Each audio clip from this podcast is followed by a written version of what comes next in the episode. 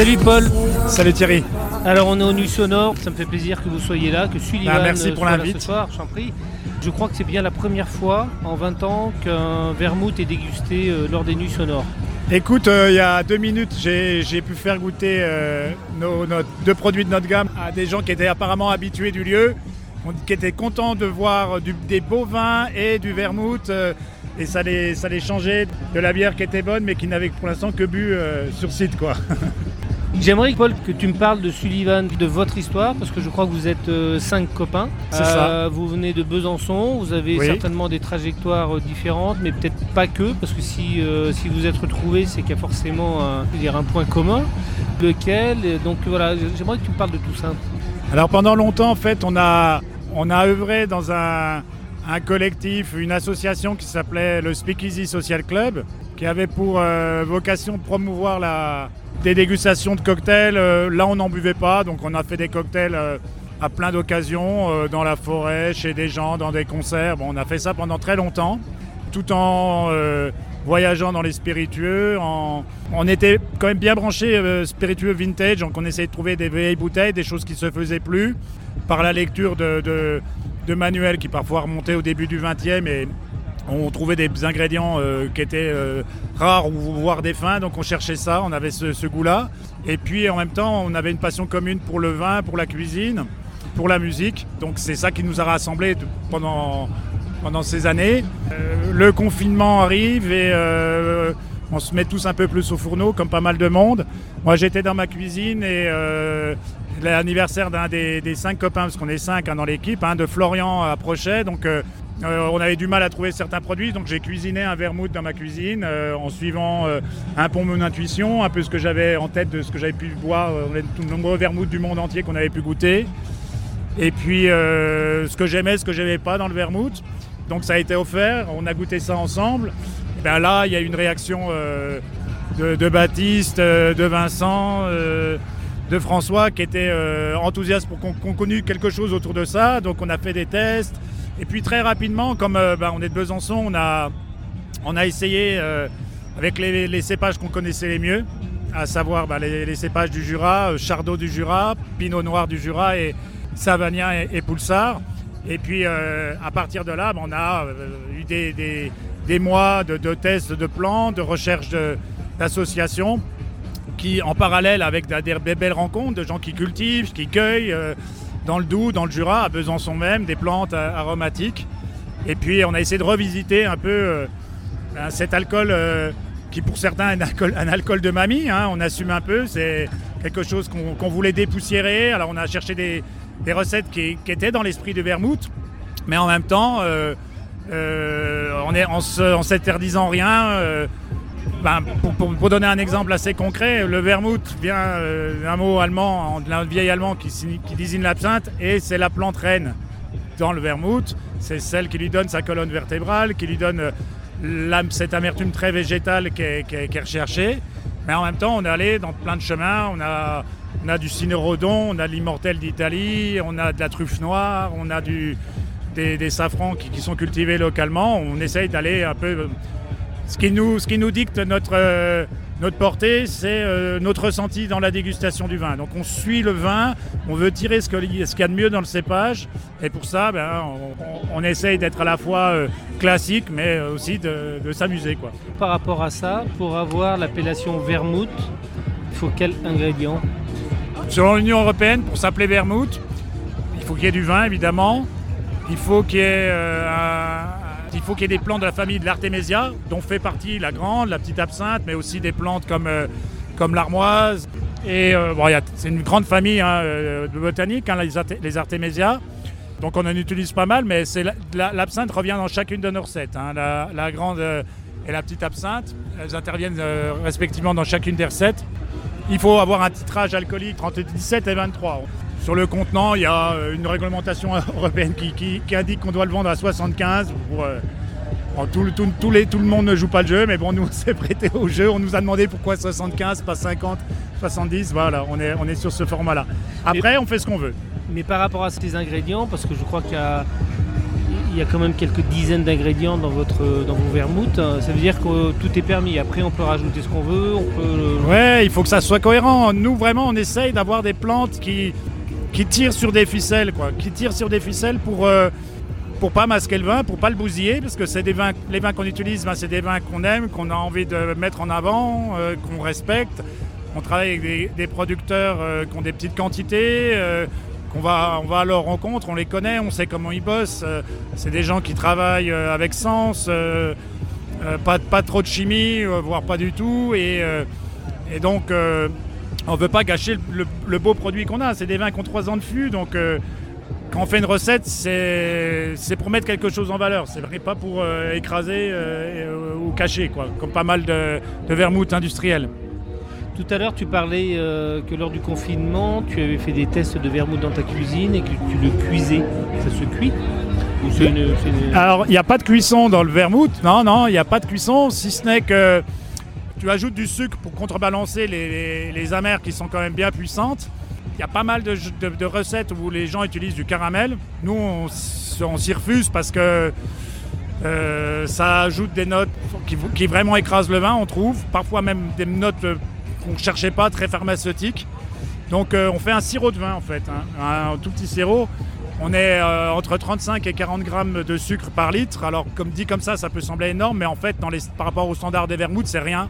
C'est parfois même la moitié de ce qui est, de ce qui est, de ce qui est mis. Donc on fait notre sirop de vin patiemment, euh, sans, trop le cuire au thermomètre. Et c'est ce sucre-là, c'est ça qu'il est cuit, hein, sucre-là qui est ajouté. Mais c'est le seul procédé de chauffe. Tout le reste, c'est de la macération, des filtrations et puis ben, le travail du fût. Quoi. Au total, combien de plantes dans le, dans vos vermouths J'ai entendu Vincent. Euh, ouais, on est entre 25 et 30 plantes, ça dépend des produits. Ouais. 25 mhm. et 30 plantes. Euh, L'ossature, c'est les amers, avec euh, des amers qui peuvent être très racinaires ou, très végétales, très chlorophylliennes.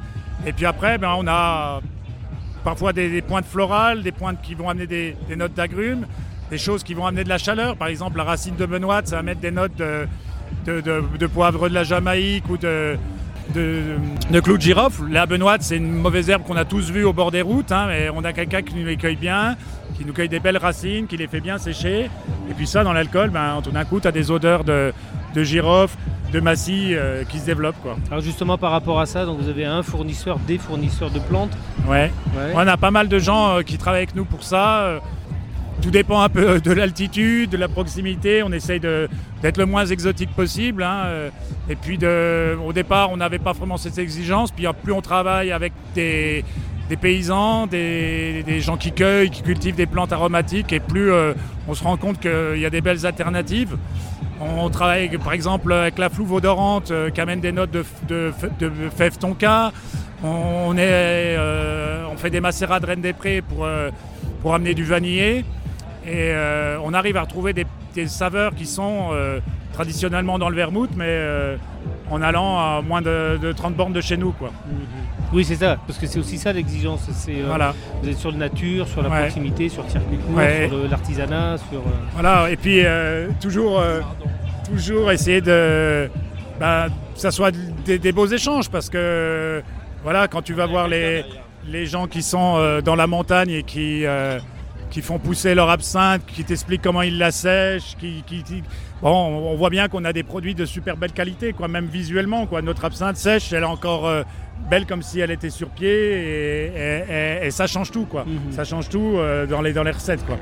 Donc voilà, euh, nous on a fait pendant longtemps du cocktail. Dans un bon cocktail, chaque ingrédient compte. On ne peut pas utiliser un mauvais ingrédient. Quoi. La, le, cocktail, c'est la somme de, que, de bonnes choses. Donc on essaie d'avoir la même logique, d'être exigeant sur chaque produit qu'on qu'on met dans notre vermouth pour avoir ben, un, truc dont on peut être fier. Quoi. Là, les recettes sont figées Les recettes, elles ne sont pas figées dans la mesure où euh, nous, on a des batchs. Le vin, il change tous les ans, il a plus ou moins de sucre, il n'a pas tout à fait les mêmes arômes. On ne s'interdit pas de travailler avec différents producteurs. Donc notre recette, elle s'adapte aussi au vin qu'on a.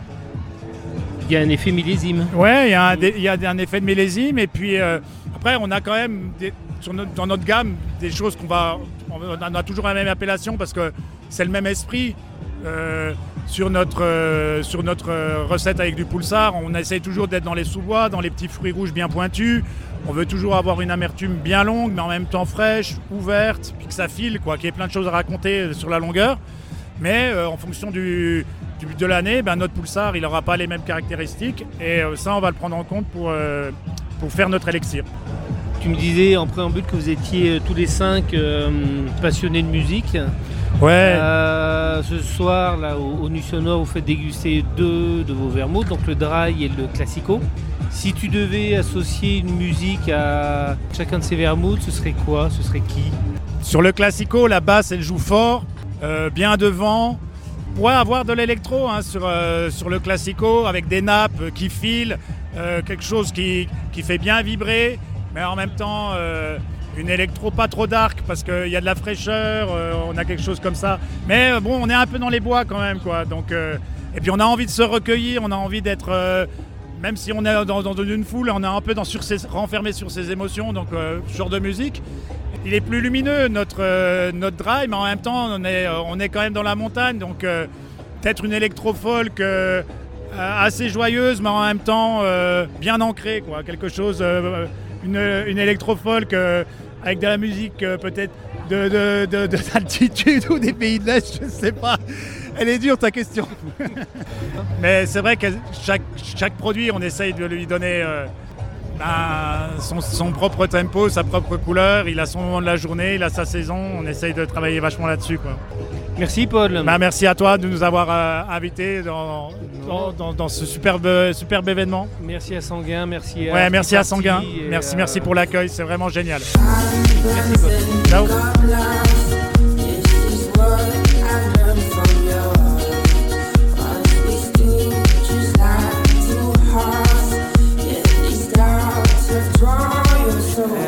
Par exemple, celui-là, celui-là, il, est, euh, c'est un, un, vermouth au, pinot noir euh, avec euh, effectivement un côté très fruit, très, très cerise, très kirché qui va, sortir énormément. Le, pinot est plus ciselé, là où le pulsar peut apporter plus de légèreté.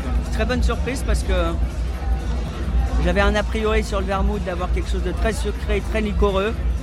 Et euh, là, il y a quand même une très belle buvabilité avec très peu de sucre et avec une complexité au nez et en bouche. Il y a de la profondeur.